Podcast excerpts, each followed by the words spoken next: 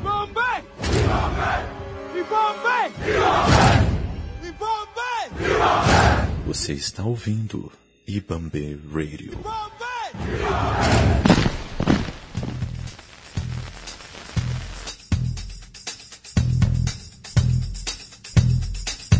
Salve, salve, queridos ouvintes! Está no ar o segundo episódio do Politicamente Preto. E hoje a gente vai literalmente soltar os cachorros em relação aos últimos acontecimentos da política nacional. E eu estou aqui com meus grandes menino Nelson e querido Delt. Se apresentem. Opa, salve! Salve galera, tudo bem, gente? É. Deltz falando aqui. E realmente, cachorros serão soltados porque a, a gente não pode mais abaixar a cabeça para o que está acontecendo e para a hipocrisia que existe nesse lugarzinho chamado Brasil, né? Fala que é o Nelson com dificuldade para desmutar o fone, mas uh, estamos aqui mais uma semana nesse, nesse país, né? O que dizer do nosso país?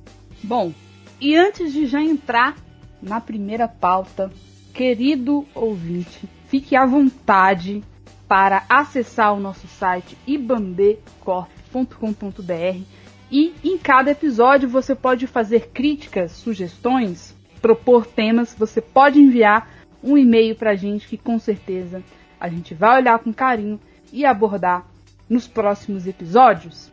Então, meninos, nós tivemos essa semana o grande acordão nacional com o Ministério Público Federal tentando evitar o arquivamento da investigação eleitoral contra o senhor Flávio Bolsonaro, que é acusado aí de falsidade ideológica, ligação com as milícias, entre tantas outras falcatruas, né?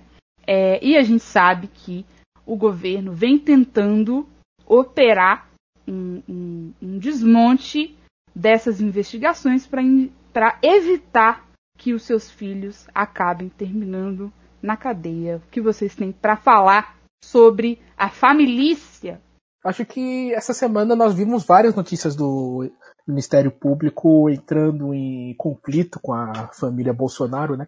Não só nesse caso é, dessa investigação específica do, do Flávio, que é uma investigação que já vem de muito tempo atrás, mas várias coisas a várias outras pequenas investigações que, o, que eles estão tentando fazer e que parece sempre que há uma mão invisível que tenta levar as coisas para o caminho do, do arquivamento.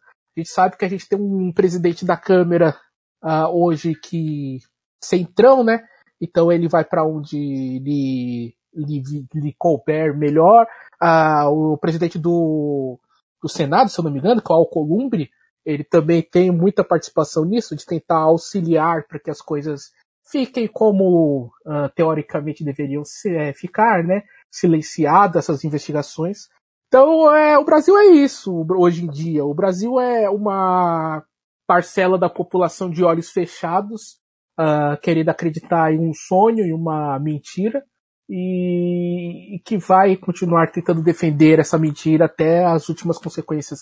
É, pode chegar o dólar a, sei lá, sete reais, pode, a gente vai ver ainda nesse episódio, a gente ser visto, mal visto pelo planeta inteiro, uh, tanto na questão de combate ao Covid como na questão de combate ao, ao meio, é, de proteção ao meio ambiente, uh, mas nada disso importa, o que importa é que o, o que importa é o sonho, a esperança de que a mamata acabou, que a partir de hoje nós somos um país de primeiro mundo e que graças à família e aos bons costumes nós vamos voltar a nos reerguer.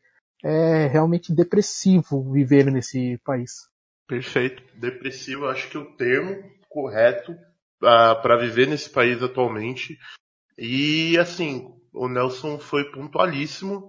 Eu acrescento que aqui o, o nosso país tem a, a, frase do nosso país que deveria estar no lugar de ordem e progresso é, é um grande acordão com o Supremo Contrudo, né? Que é a frase do deputado Jucá, que desde a da era Temer era visto esses é, mini acordos para manter, né, não só os políticos do Centrão ativos e fora de investigações, mas que também é o, o que a gente chama de velha política, né, que é o, o famoso né, dar-se dinheiro para os políticos que estão né, é, é eleitos para que uh, politicamente as coisas venham acontecendo ou evitando alguns movimentos políticos, como é o caso né, do clã, né, essa palavra clã de, de poderio, de, de poder, né? Clã, Bolsonaro, é, clã Bolsonaro. Né? A gente hoje já reage com uma naturalidade, né, com muitas aspas, é essa palavra falada é, de acordo com essa família, porque a gente vê que o poder está ligado a eles, tanto de uma forma a, a política, né? Hoje eles costuraram vários acordos e, e, fizeram exatamente aquilo que falaram que não ia ser feito, é, é que em qualquer lugar do mundo é visto como é, é, é um ato de, de é, covardia e de, de medo, né, politicamente falando. Aqui no Brasil é simplesmente né, uma parcela os 30, agora talvez 40% desse eleitorado, passando pano para esse tipo de política convencional que eh, foi falado que não seria feito e agora não só está se fazendo, como está se expandindo. É impressionante como em apenas dois anos a gente já teve interferência em órgãos fiscais, como o COAF, a gente já teve interferência na Polícia Federal, o que é um, é, é, é um ato gravíssimo, né, de, que atenta contra a nossa democracia, e não é de agora, não é. Ao longo desses meses a gente vem vendo ameaças explícitas à, à, à nossa justiça e ao STF, né, que é o, o órgão de justiça superior aqui dentro do nosso país, dizendo que cada vez mais a venda que se tem na boca, né, e na, na, no sentido moral da nossa nação, cada vez mais essa venda vai se apertando ao longo da boca e a censura, né, começa a ser mais visível. Cada vez mais a gente não consegue, né, esse povo que quer acreditar nesse sonho e, e fechar com força os olhos, cada vez mais é difícil continuar dormindo é, com, com barulho e, e, e, dessa hipocrisia e dessa corrupção batendo na porta, certo? Então, é, começamos bem esse episódio e vamos adiante, com certeza, gente. Uma coisa, se me permitem rapidinho, que é tão patético a forma como este presidente uh, ele tenta costurar seus acordos, acordos políticos é tão ridícula que muitas vezes a maior oposição que ele tem é do próprio partido ou da própria ala de direita. Isso é ridículo, cara. Eu, eu, sinceramente, eu nunca vi isso acontecer. Eu acredito que nunca mais irá acontecer o cara é eleito por um partido, no meio do próprio mandato ele sai do partido, ele vai para outro partido, as pessoas que iam pra porrada defendendo ele agora são as mesmas pessoas que fazem vídeo no YouTube escancarando todas as asneiras que ele, que ele faz. É, o cara, o Rodrigo Maia, que tá lá, é o que segura muitas vezes a bronca, já falou isso até de forma bem explícita, até que é ele que tá segurando a, muitas broncas do governo toda hora ele vai a público falar que, tipo, a gente teve o caso agora que, que aumentaram o, o, orçamento do Ministério da Defesa e diminuíram da educação. Ele foi lá e mano, isso aqui não, não, tem, não faz sentido isso. E não faz mesmo, cara. É, é ridículo. Então, se você aí em casa estiver uh, escutando isso e você defende esse cara que tá no poder, você me desculpe, mas você, sabe, cara, eu tenho vergonha de você. Eu tô nervoso hoje. é, os ânimos só irão esquentar neste episódio. Assim, é, eu gostaria de retomar um pouquinho, porque na minha humilde opinião, é, a, a Lava Jato, né, todos os seus desdobramentos, ela é uma resposta da, da burguesia, da elite, ao que foi junho de 2013, que na minha opinião foi muito progressivo, no sentido de que a partir de junho de 2013 as pessoas começaram a debater política e a ir para a rua a reivindicar, a questionar. Mas a gente não pode esquecer que a Lava Jato, o debate em torno da corrupção, foi essa tentativa é, das elites de tentar dar um cala-boca nas pessoas. Não é à toa que há todas as investigações de casos de corrupção que existem, elas são seletivas. E eu acredito que, tanto no caso da família, como em qualquer outro caso, como do PSDB, do senhor Witzel, né, que participa de um esquema que desviou dinheiro de respiradores, né, ou o PSDB em, em, em São Paulo, ou o próprio PT, que sim, na minha opinião, aparelhou as empresas semi-estatais ao seu bel prazer. A gente sabe que todos esses, esses grandes partidos da, da política nacional, eles estão envolvidos em, em casos de corrupção, mas existe uma seletividade. E não é diferente com a família Bolsonaro, né, que interfere e tenta atrapalhar, seja a investigação do Queiroz, da rachadinha é, do, do, Flávio, né, a própria Michele, né, que também é, nos últimos, nas últimas semanas, né, foi comprovado aí que ela recebeu um cheque, né, vários cheques é, com a quantia de valor bastante expressivo, né, mas o governo tenta, obviamente, salvar o seu pescoço, né, os seus amigos, né, os seus interesses. E não adianta. O judiciário, a Polícia Federal e todas essas instâncias é, de investigação têm um caráter político. Em algum momento eles podem tentar mostrar algum tipo de independência, como muitas vezes o STF tenta mostrar é, para a população, para garantir aí é, algum tipo de respaldo é, dessas instituições, mas eles têm uma classe. Né? E até o momento, é, o Bolsonaro tem servido sim a, a, política neoliberal de retirada de direitos, de ajuste fiscal. Agora a gente tem esse ataque brutal é, nos Correios, então estão todos unificados em torno da aplicação do ajuste fiscal. Não é à toa que o Rodrigo Maia, né, um grande é, bandidinho de, de gravata, no último Roda Viva ele falou: Eu não vou abrir o impeachment. Por mais que eu acho que o impeachment seja insuficiente. Se não haver pressão popular para pautar a prisão da família e dos outros bandidos, ou até mesmo o impeachment dele, né, ou a sua saída do governo, essas instituições não irão se mexer. Porque esse governo, ainda que é, algum tempo atrás estava bastante instável, né, que é reacionário, que é de extrema direita e, e, etc. A burguesia não tem problema com isso. A única coisa que ela quer é resguardar as instituições, resguardar é, o poder, né? Porque os presidentes, o senhor Bolsonaro, o Rodrigo Maia, o, o Alcolumbre, são meros agentes da política de de descer é, o chicote no, no, nosso lombo. Então, enquanto o governo Bolsonaro servir para isso, ao lado do Paulo Guedes, não vai se avançar nem na prisão da família, nem ir a fundo na, nas investigações. Por quê?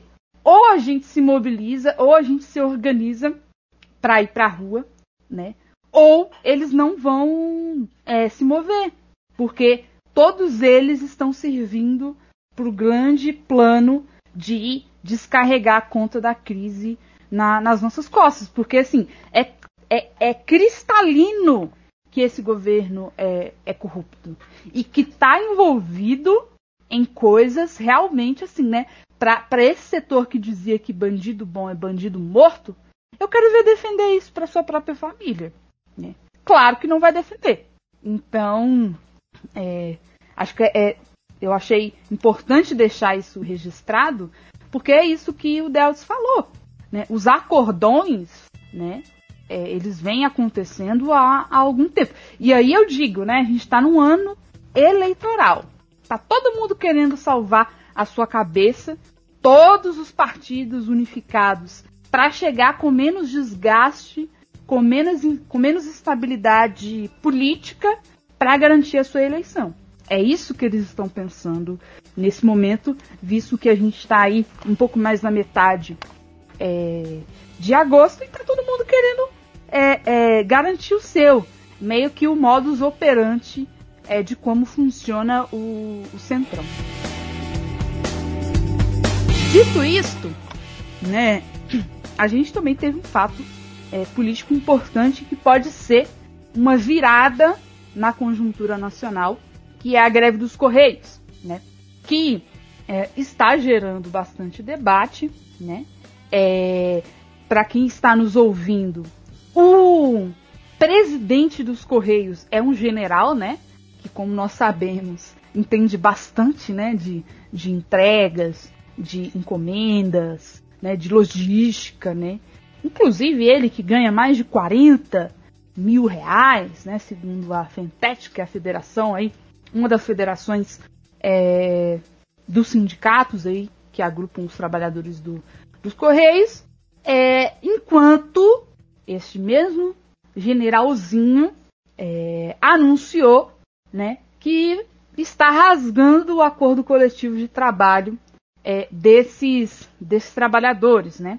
Entre os ataques está redução em 30% do vale alimentação, do auxílio creche, da indenização por morte, adicional noturno, plano de saúde pasmem, em meio à pandemia, o governo não tem o menor escrúpulo em retirar direitos. E tenho dito, a greve dos Correios é sim mais importante do que o atraso da sua encomenda.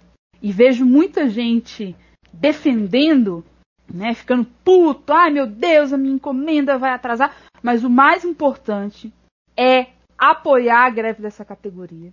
Né? Os Correios é uma empresa semi-estatal que está em todas as regiões do país. É uma empresa que vem sofrendo uma série de, de cortes, né, de precarização do trabalho, com falta de contratação de profissionais. E é uma categoria que está trabalhando desde o início da pandemia. Se você for nos correios da, da sua cidade ou próximo ao seu bairro, os correios estarão abertos, certo? Uma categoria essencial, importantíssima, né? E é claro que tem um interesse, sim, não só na retirada de direitos, mas na privatização para favorecer empresas privadas, como a Log, né? Que, que faz é, a, sua, a sua entrega. E, mesmo com todos os problemas, com a precarização, com toda a situação que esses trabalhadores enfrenta, in, enfrentam, entrega sim, dada as condições, um serviço é, bom, importante. A gente pode ter várias críticas, né, que poderia ser melhor, isso ou aquilo, mas vai comparar né, um, um SEDEX do, do, dos Correios ou o tempo de entrega com o preço em relação a outras empresas é, privadas. Né? Então fica aí o meu apoio, a minha solidariedade à greve do, dos Correios, uma categoria que está se expondo diariamente, anda debaixo de, so, de, de sol, de chuva, entrega aquela carta para aquela pessoa que, que você ama. Então merecem sim o nosso apoio e a defesa do, dos Correios como uma empresa muito importante é, no Brasil. É, eu queria aproveitar e complementar também a noção de greve, né? Porque aqui a greve, o que está em pauta é a greve dos Correios, é, que está enfrentando, né, de peito aberto essa necessidade, né, de, de, de, levantar, de não perder mais nenhum direito que eles conquistaram ao longo desse caminho, aonde no momento que eles são mais requisitados, né, onde existe uma greve, uma, uma condição, uma pandemia mundial, e, e, e, eles correm risco só de estar na rua, só de pegar veículos, só de ir entregar, só de fazer o trabalho deles, eles estão encarando ali uma periculosidade a mais para fazer um trabalho que eles é, é, fazem e ainda vem um governo querer propor, renegociar, diminuir um dos direitos que, ele, que eles vinham conquistando, que eles já conquistaram. Então, Perfeita colocação. Eu só quero aqui adicionar é, é, que a gente precisa analisar e entender que greve não é contra o cliente ou o consumidor de determinado serviço. Greve é para que a, a, a, sociedade entenda que um determinado setor decidiu que não pode continuar trabalhando com a, uma determinada é, é, carga, com um, sendo é, é, é imposto para esse determinado setor, que eles não, não, não conseguem continuar naquela situação. E a gente, ao invés de cobrar que eles continuem, a gente tem que entender a luta. Tem greves é, mais ou menos importantes que a outras, que, que outras, mas o, o, ponto é, a gente precisa entender, a gente como cidadão e como é, é, é, pessoas que têm direitos, a gente precisa entender a greve do outro e é, é, participar, entender, colaborar da melhor maneira possível, nesse caso, respeitando e entendendo que, gente, o atraso de um, dois dias de uma correspondência, de algo que você precisa receber, não é mais importante do que a saúde e do que o bem-estar da pessoa que está fazendo esse trabalho para você, que vai entregar aquilo que você precisa. Mas eu acho que o Correios ele é uma ele é uma categoria que está fadada a ser privatizado. É, eles estão há muito tempo tentando fazer isso, estão há muito tempo tentando privatizar o, o Correios. E algumas privatizações é, não aconteceram durante o governo FHC muito por causa do movimento do público, né, de entender que privatização nem sempre, uh, ou quase nunca, representa uma grande melhoria no serviço.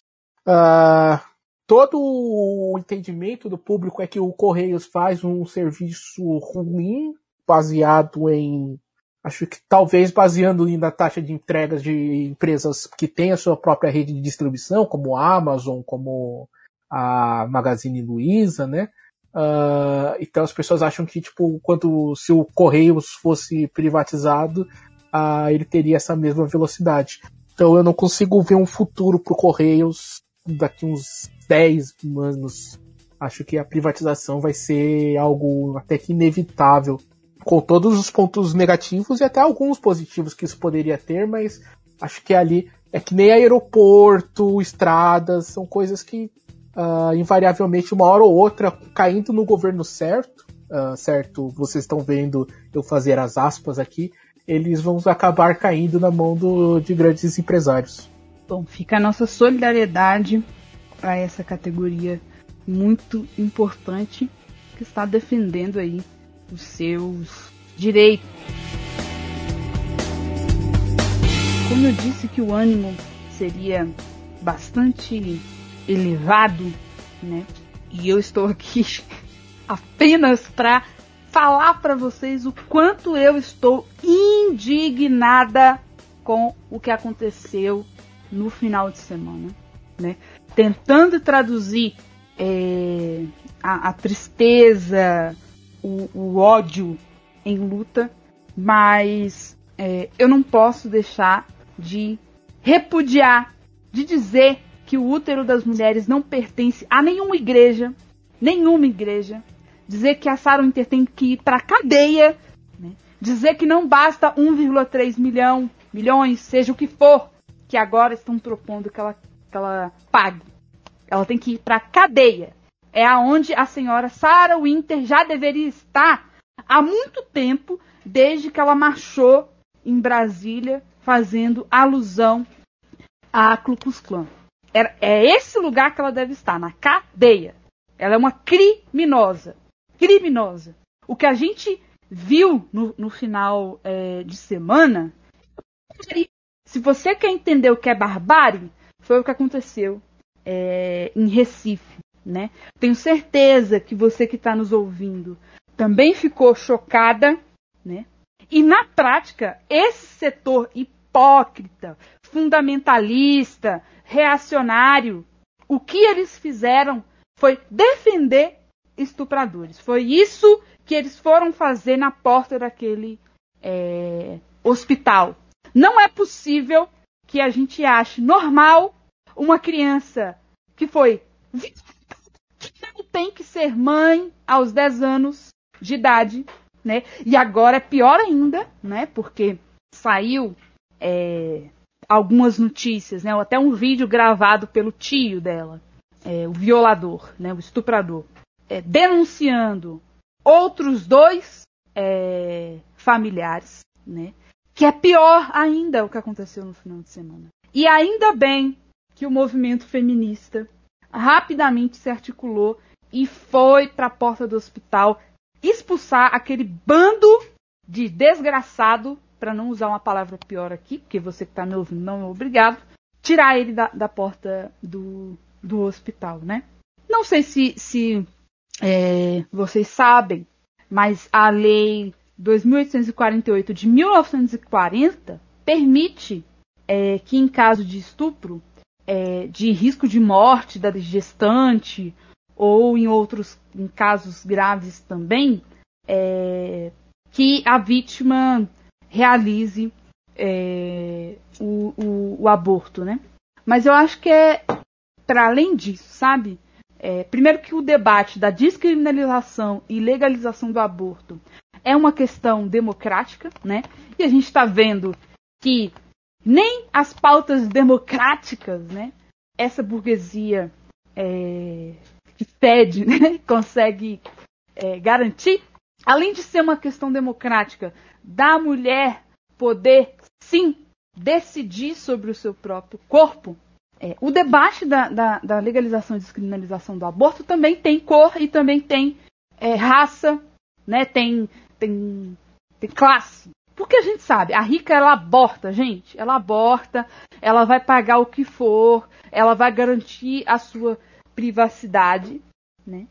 Enquanto, né, as mulheres negras, pobres, morrem fruto de aborto clandestino, né?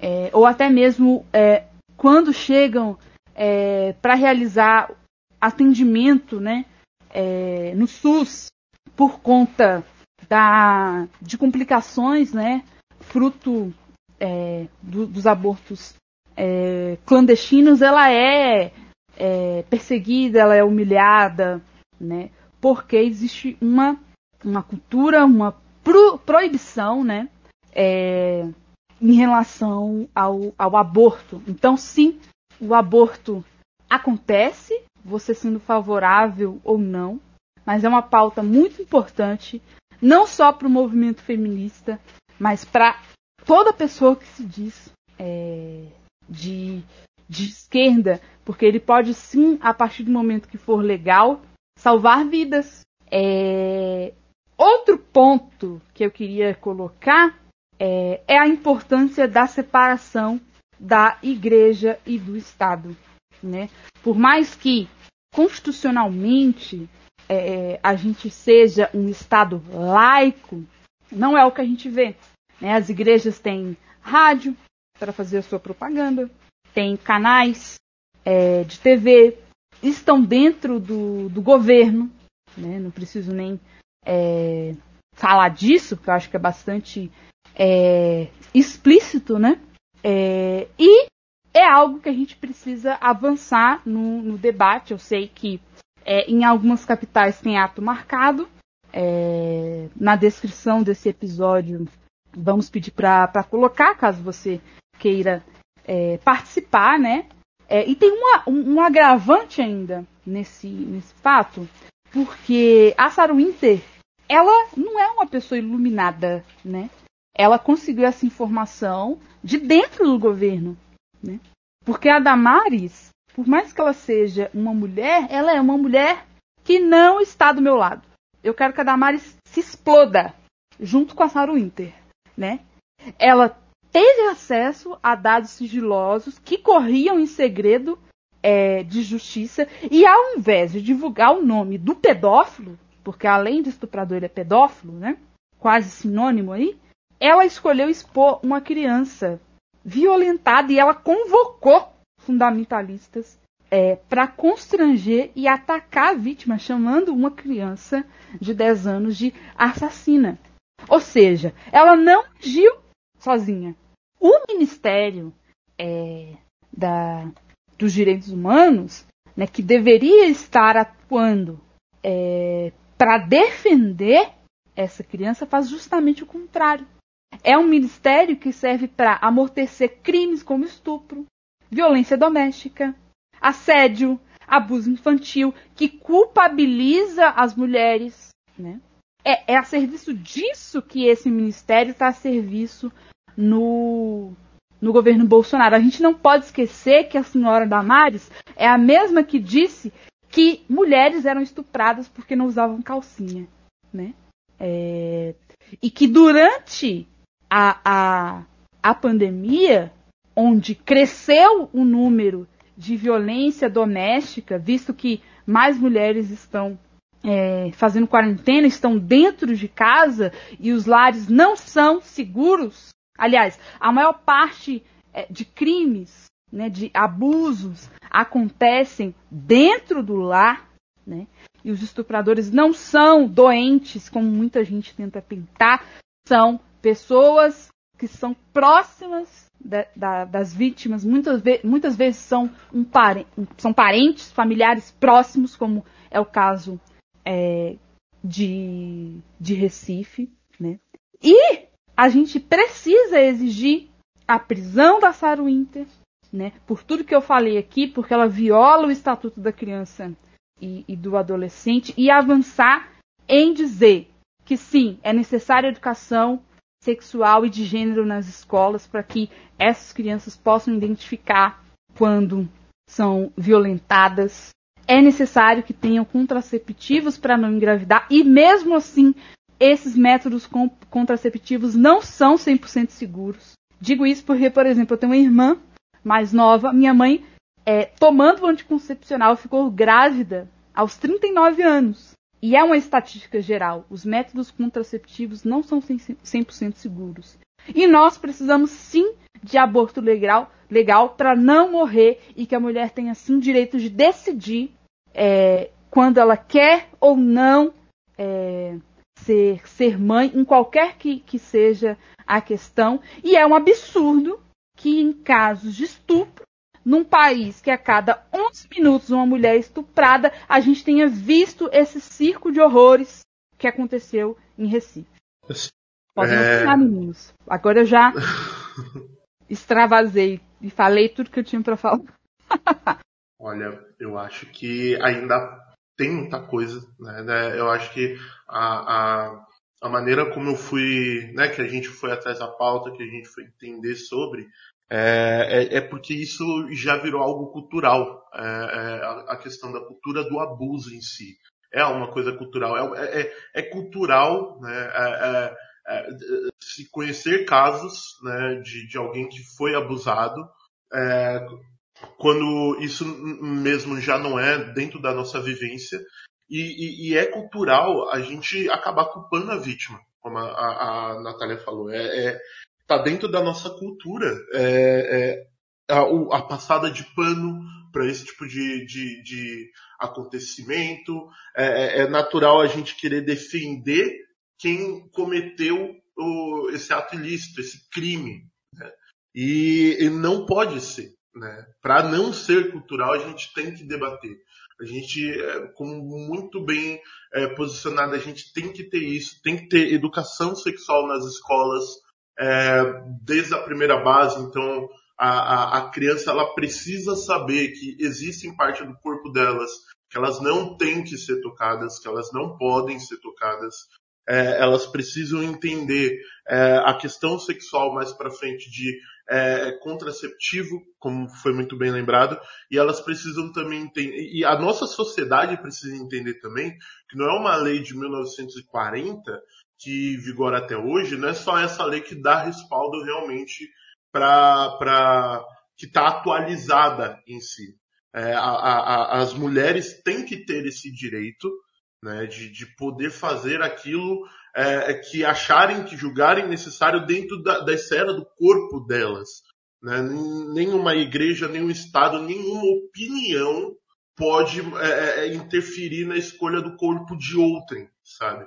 E é, a gente está entrando. Eu, eu, acredito que estamos vivendo essa discussão ainda no século XXI, ainda no ano de 2020, por conta da, do fundamentalismo dos pensamentos, por conta da, da, da ideia de que é, é essa cultura né, do abuso ela não passa somente é, é, é, por um âmbito apenas social. Tem muito sim de um âmbito religioso. Não é à toa que é, de vez em quando implode alguns casos dentro de, de é, religiões mais é, tradicionais e moralmente é, é, é onde o contato né, que se tem entre as pessoas acaba gerando abusos. Né? A gente tem casos e casos e casos é, que tenta, já foram, já, já rolou da igreja tentar evitar de que muitos desses casos viessem à tona. É, ao, como eu falei, dentro dessa cultura, é, é, é, o agressor, quem agride, tem uma, uma, uma, tenta ser entendível esse tipo de postura e quem é abusado normalmente tem a, a, a noção de que ah, mas usou uma roupa X, ah, mas estava em tal lugar, em tal horário, sabe? É, é muito visível como isso virou, né, dentro da nossa cultura, um, um, uma doença que corrói socialmente e é, precisa ser evitado. Precisa, precisamos falar sobre. Não é jogando debaixo do tapete. Não é, é, é elencando, não é achando que é, sou pró-vida e quero defender que mais crianças nasçam. Não é. Não, primeiro a gente precisa melhorar o, o, mundo, melhorar a questão de direito para que essas crianças é, é, tenham um lugar seguro, mas em primeiro lugar a gente precisa respeitar a, a, o direito e a individualidade de cada pessoa, principalmente das mulheres, se elas querem ou não é, é, seguir em frente com qualquer gestação que ocorre no corpo delas, isso é algo, isso é uma escolha somente delas. Ó, oh, eu já, já vou falando aí com o nosso querido editor, o Kaique. Não sei se você vai colocar pi, não sei se você vai cortar. Meu comentário é vai ser curto, mas Provida é a puta que pariu, cara. É, vá pra puta que te pariu você que se diz Provida. Me é isso. Representar. É isso. Me representa é demais. Mano, assim, não tem, não tem, não tem você ser pró-vida e você querer armar é, e permitir que policiais matem qualquer suspeito em qualquer situação. Não existe você ser pró-vida e você querer impedir que uma criança que é estuprada desde os seis anos, você querer forçar que ela, a vida dela acabe ali, sabe? Uma criança de 10 anos que não tem estrutura nem mental nem física para ser mãe, e você querer forçar isso com base de um, em um livro de dois mil anos, e aí você vai dizer ah, se esse livro é sagrado ou esse livro não é sagrado, não me interessa, interessa você, é a sua fé, então você queira fazer as coisas é, com base na sua fé, com a sua vida, não queira se meter na vida dos outros, tá? É, você querer meter religião junto com política vai se fuder, tá? Religião tem que ficar dentro da religião, política é outros 500. O cara que vai lidar com política, ele vai lidar com pessoas que não são da mesma religião que ele, sabe? Ele vai lidar com pessoas do candomblé, vão, vai lidar com judeus, com muçulmanos, com ateus, com satanistas, com algo. Puta que te pariu, mas você querer basear todo um plano político, um plano social com base numa religião, é, é, é, é a falência é a falência da sociedade. A gente não evoluiu porra nenhuma, desde o Renascimento até agora. Nada, nada, nada, nada. É só tristeza, só desgraça. É guerra mundial, é bomba atômica, é uma vagabunda. O termo é, eu sei que é forte, mas nesse caso eu, é o que eu sinto. Uma desgraçada, uma maldita, de uma qualquer que queria ganhar visibilidade porque uh, ela não faz, não era dessa ala tipo, liberal Aí ela viu que ia ganhar ganhar força indo para a ala liberal, foi para a ala liberal, ganhou o holofote, foi presa, fez toda a, palhaçada dela, depois ela volta para os holofotes mais uma vez, sendo uma maldita, uma desgraçada. Ah, muito bem. Não tem muito o que dizer, eu acho, sabe? É, é, a gente falhou, a gente falhou em todos os aspectos possíveis e imagináveis como sociedade, cara. Não tem, não tem muito o que dizer ah, é, tem gente que luta contra, beleza. Tem gente que ergue a sua voz, beleza. Mas a gente, como sociedade, a gente falhou. Nós somos um fracasso, nós somos um experimento falho que a gente está esperando alguém chegar e dar descarga. Não, eu acho que é isso, assim. É... Todo grito, toda indignação ainda é pouco pro que aconteceu é... no, no final de semana, sabe? É... E, e, nesse sentido, assim, a gente vê um crescimento é, exponencial, né, do, das igrejas é, na, na, América Latina, principalmente, né? É, e, e eu acho que o Nelson toca numa questão bastante importante que uma coisa é a sua fé. Ninguém tem o direito de interferir é, no que você cultua, no que você acredita. A fé, a espiritualidade é uma coisa. Quando é, isso é institucionalizado, isso é plano de governo, já passa por outra coisa. Basta ver o que é o Edir Macedo, que se utiliza da fé das pessoas para enriquecer. Foi isso que ele fez. E muito, eu fico é, observando, assim, né? Não é à toa que existe uma, um, um crescimento maior é, do, das, dessas igrejas, né? Universal, Deus é amor e tantas outras, é, em, em, territórios periféricos ou em, principalmente em países da América do Sul, da América Central. Por quê? É, a igreja, ela, ela faz o, o famoso, ela faz o trabalho de base que a esquerda reformista, a esquerda da ordem, PT, PCdoB, etc., deixou de fazer lá atrás. Por quê? Que praticamente em toda rua de um bairro periférico, eu sou, eu sou de Ribeirão das Neves, e que é uma cidade aqui da região metropolitana, e é uma cidade que tem que é bastante estigmatizada porque tem diversos presídios aqui na região metropolitana de, de Belo Horizonte. E no meu bairro, é, praticamente todas as ruas têm uma igreja. E essa igreja, ela tem escola dominical, ela tem campanha, campanha de emprego, campanha disso, ela acolhe as pessoas, certo? Tem um trabalho é, de arrecadação de alimentos, de várias coisas e etc. É, acho que a gente não pode generalizar, mas principalmente em momentos de crise econômica, de falta de perspectiva que é gerada por essa crise, a igreja ela tenta se colocar como alternativa porque aquele trabalhador comum que está desempregado, que está sem saída, que não sabe mais o que ele pode fazer, ele está buscando alguma alternativa. E a igreja acaba aparecendo é, como, como uma válvula de escape, como muitas vezes é, são as drogas ou é, até mesmo a bebida, né? É, se aumenta os casos de suicídio, enfim, e a igreja cresce bastante, é, fruto, na minha opinião, da crise econômica, né, que, que se reverbera por todas as instâncias é, da sociedade. Mas uma coisa é aquele fiel lá na base, que tem a fé dele, outra coisa são os grandes bispos, o grande escalão que usa a fé, que usa o que as pessoas acreditam para enriquecer. E a gente tem no, no Brasil o dono da Record, que é um grande exemplo é, disso, né? Mas que exporta também para outros países da, da América Latina essa mesma premissa. O do SBT, que é partidário do, do senhor presidente por motivos óbvios.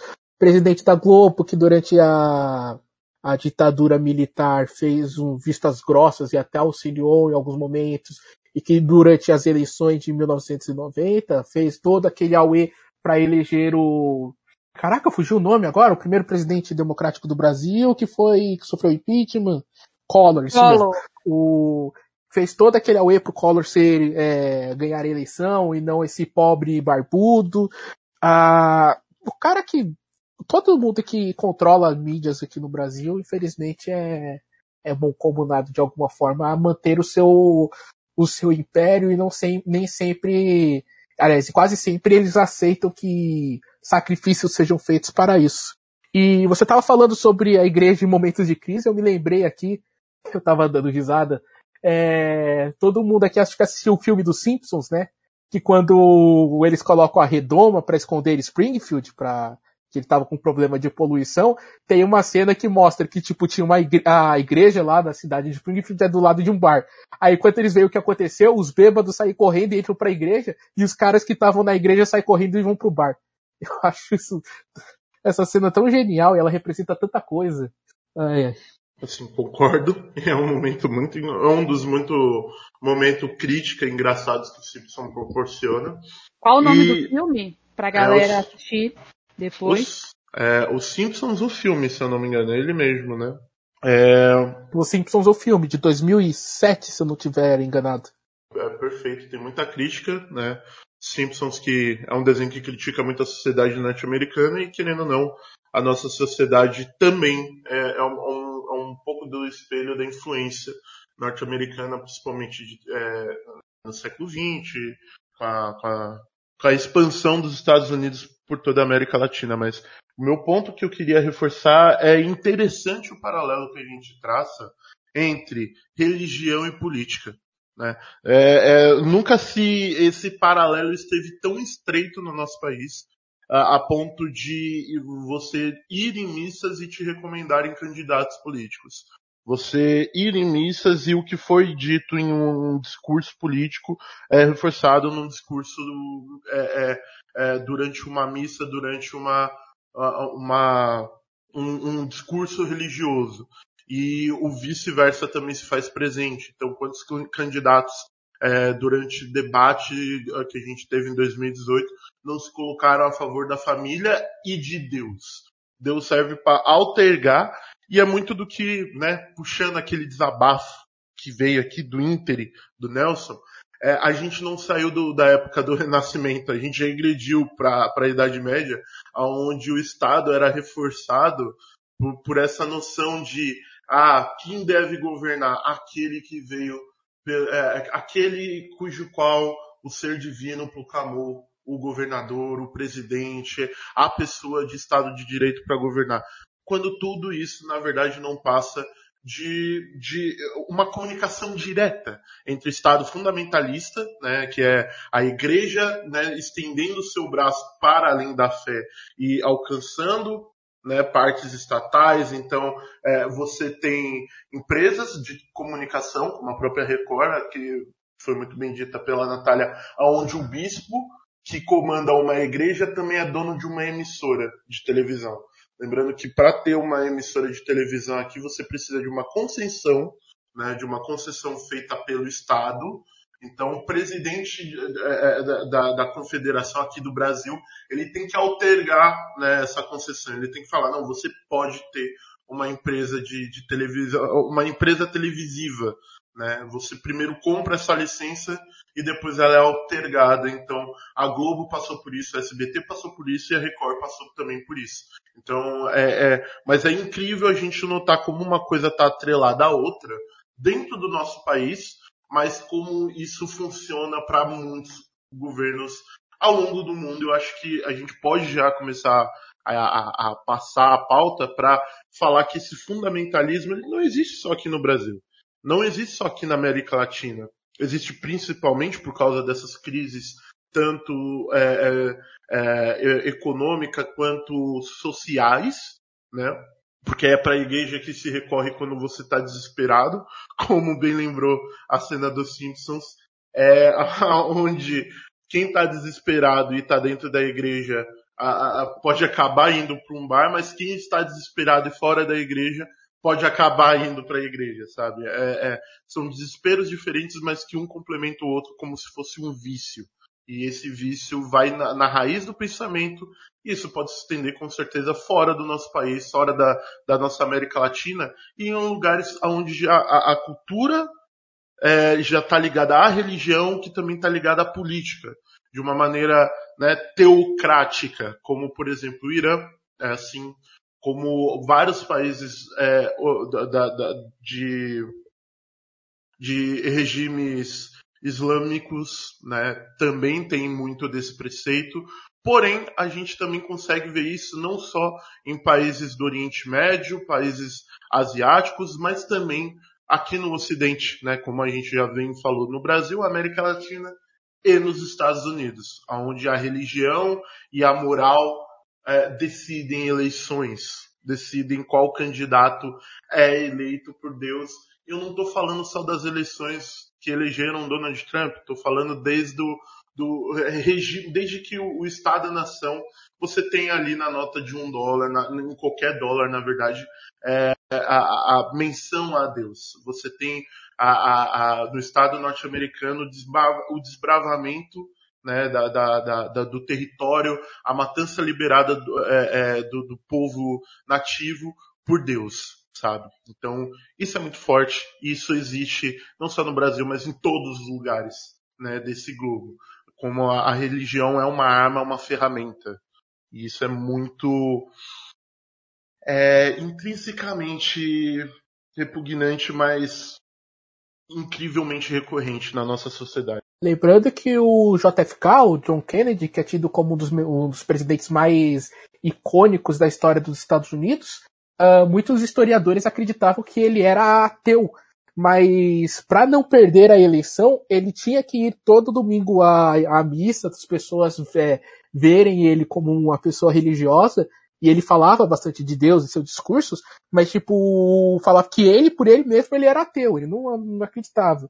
E a gente teve na eleição do Brasil do ano passado, né, é, um momento bem esquisito, no qual é, saiu várias fotos da Manuela Dávila e do Fernando Haddad uh, dentro de uma igreja, ali, tipo, meio que para validar, tipo, ó, oh, tá vendo? Eles podem ser presidentes e ser presidente e vice, porque eles também vão à igreja. Então você não precisa votar no, no cara que diz que é por Deus acima de tudo e minha família acima de todos, porque eles também são da igreja, olha só que legal.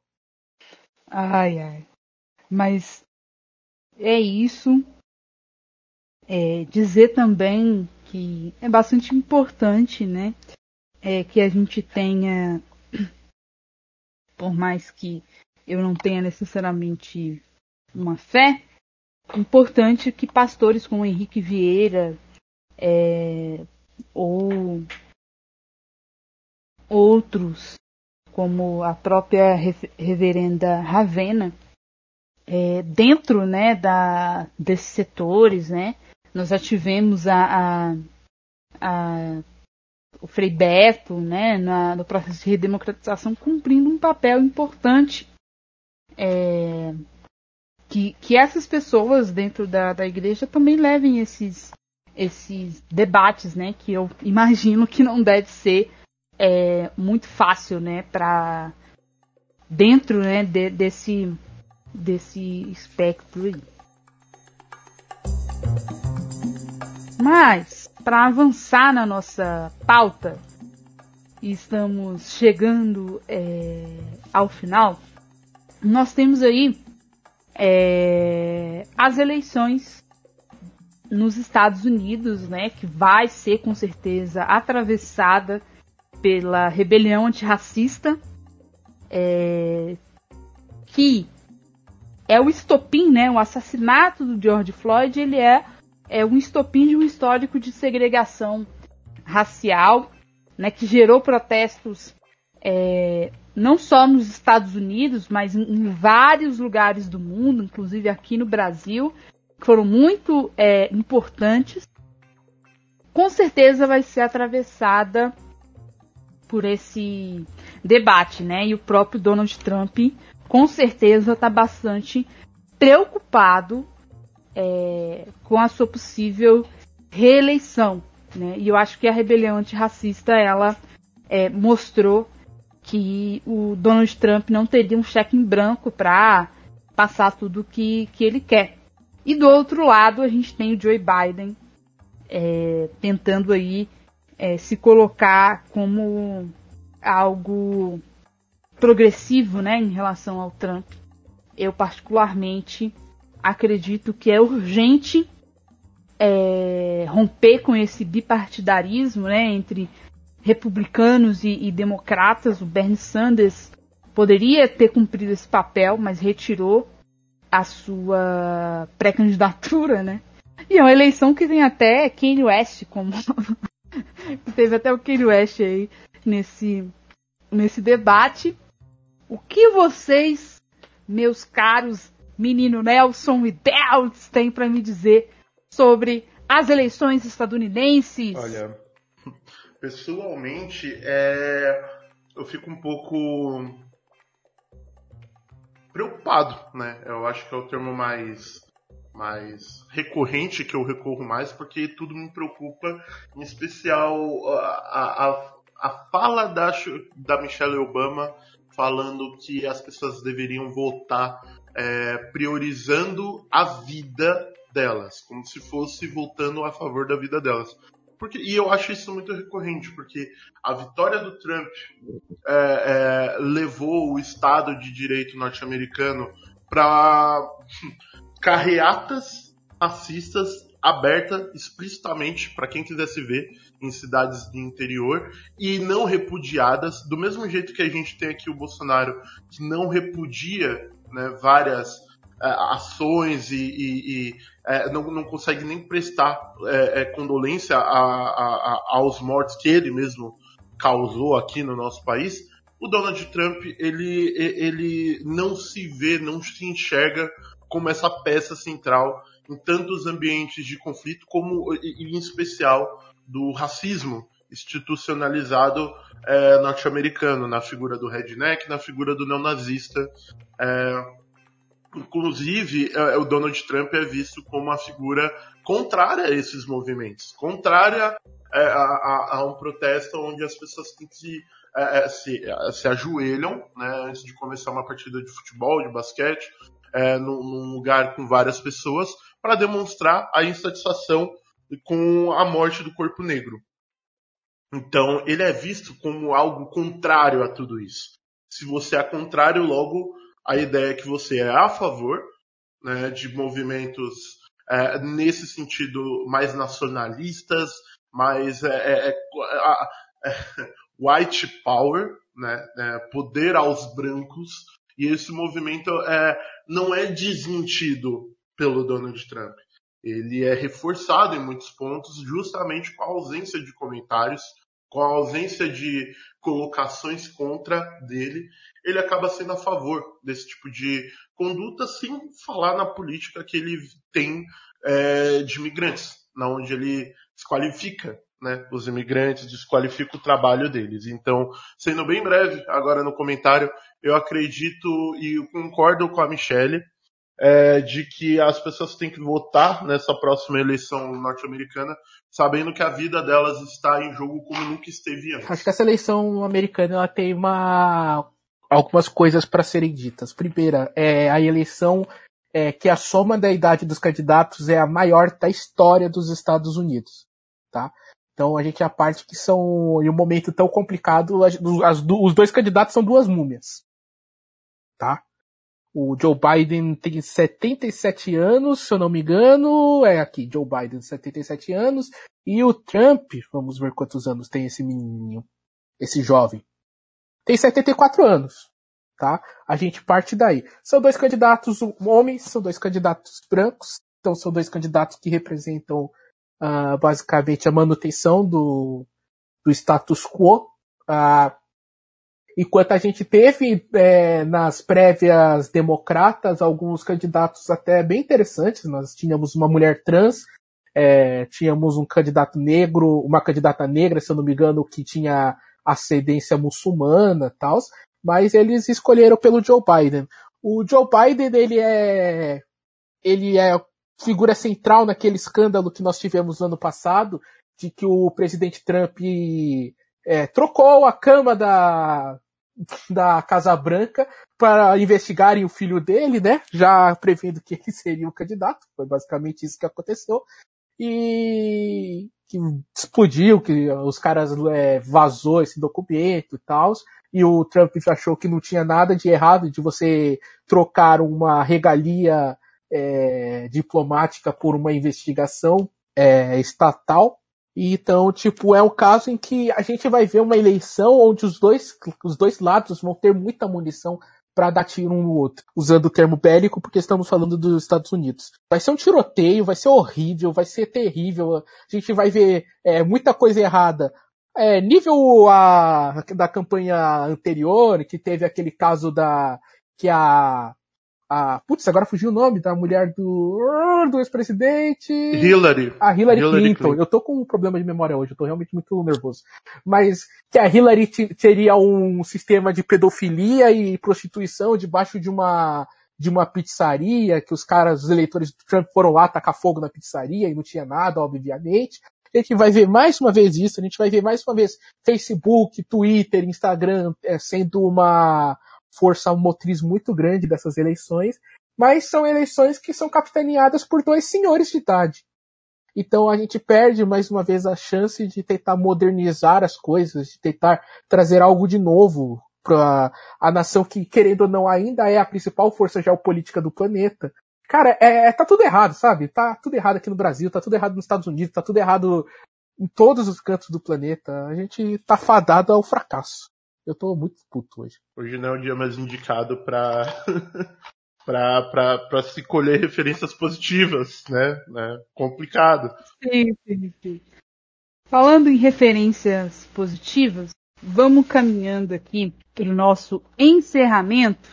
Diz, por favor, senhor Deltz e menino Nelson, onde a galera pode acompanhá-los. Até porque eu, atleticana, preciso ir ver o jogo.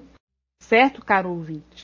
Inclusive, no domingo nós teremos a final da Champions League, onde a galera pode acompanhá-lo. E, mais uma vez, não se esqueça que você pode nos acompanhar na Ibambe Rádio, lá no Spotify, no Anchor também.